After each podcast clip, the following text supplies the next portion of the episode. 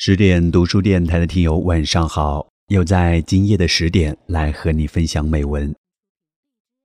今天晚上，我们来分享王小波《男人眼中的女性美》。从男人的角度来谈女人的外在美，这个题目真没什么可说的。这是一个简单的、绝对的命题。从远了说，海伦之美引起了特洛伊战争；从近了说，玛丽莲梦露之美曾经风靡美国。一个男人，只要他视力没有大毛病，就能够欣赏女人的美。因为大家都有这种能力，所以这件事常被人用来打比方。孟夫子就喜欢用“目之于色，也有同美焉”这个例子来说明大家可以有一致的意见。很显然，他觉得这样一说，大家都会明白，谁都喜欢看见好看一点的女人，这一点在男人中间可以说是不言自明的。假如还有什么争议，那是在女人中间，绝不是在男人之间。当年玛丽莲梦露的三围从上面数，好像是三十四、二十二、三十四英寸。有位太太看这个小妖精太讨厌，就自己掏钱买了一套内衣给她寄去。尺寸是二十二、三十四、二十二英寸，让他按照这个尺寸练练，煞煞男人的火。据我所知，梦露小姐没有揭露她的意见。这是说到身材，还没说过化妆不化妆、打扮不打扮。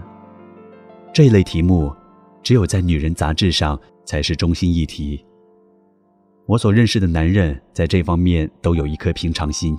也就是说，见到好看的女人就多看一眼，见到不好看的就少看一眼，仅此而已。多看一眼和少看一眼都没什么严重性，所以我认为，在我们这里，这问题在女人中比男人中敏感。大仙罗素曾说过：“人人理应生来平等。”但很可惜，事实不是这样。有人生来漂亮。有人生来不漂亮，与男人相比，女人更觉得自己是这种不平等的牺牲品。至于如何来消除这种不平等，就有各种解决的办法。给梦露小姐寄内衣的那位太太就提出了一种解法：假设那套内衣是她本人穿的，这就意味着请梦露向她看齐。假如这个办法被普遍的采用，那么男人会成为真正的牺牲品。从国外可以看到另一种解决不平等的方法，那里年轻漂亮的小姐们不怎么化妆，倒是中老年妇女总要化点妆，这样从总体上看，大家都相当的漂亮。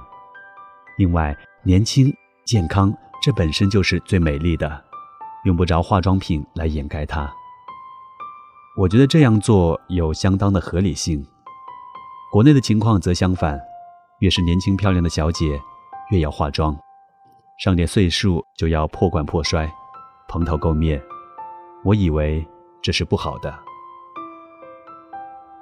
假如有一位妇女修饰的恰到好处的出现在我面前，我是很高兴的，这说明她在乎我对她的看法，对我来说是一种尊重。但若修饰不得法，就是一种灾难。几年前，我到北方一座城市出差。看到当地的小姐们都化妆，涂很重的粉，但那种粉颜色有点发蓝，走在阳光灿烂的大街上上称好看，走到了暗处就让人想起了戏台上的窦尔敦。另外，当地的小姐都穿一种针织超短裙，大概这种裙子是很新潮的，但是有一处弊病，就是会朝上收缩，走在街上裙子就会呈现出一种倒马鞍形。于是常能看见有些很可爱的妇女走在当街，叉开腿站下来，用手抓住裙子的下摆往下拉，那种情景实在可怕。所以我建议女同志在选购时装和化妆品时要多用些心，否则穿的随便一点，不化妆会更好一点。对于妇女在外貌方面的焦虑情绪，男人的平常心是一副解毒剂。另外，还该提到女权主义者的看法。他们说，我们干嘛要给男人打扮？这话有些道理，也有点过激。假如修饰自己意味着尊重对方，我觉得还是打扮一下好。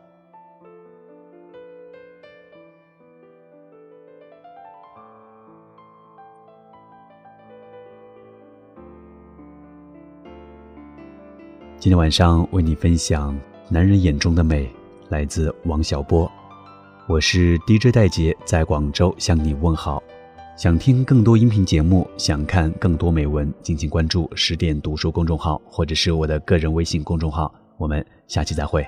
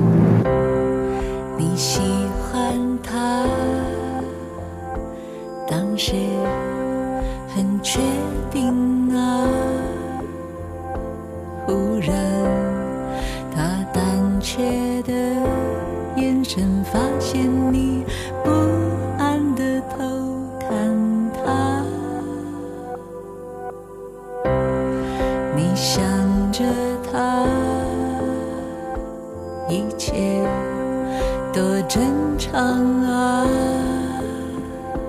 后来背着自己孤单的声音，竟有点同情他。两人关系越是亲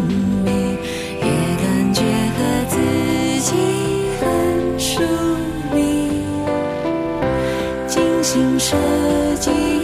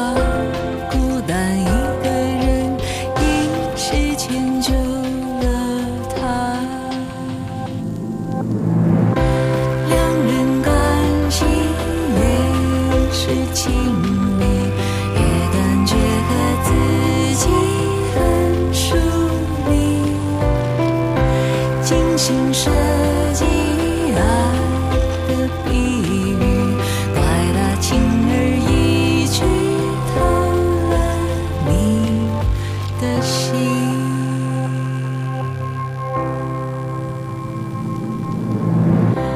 两人关系越是疏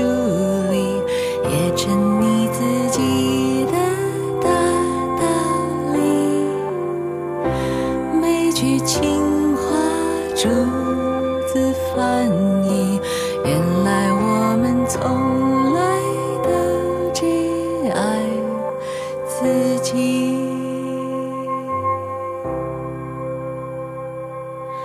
他却拥抱了那颗自私的心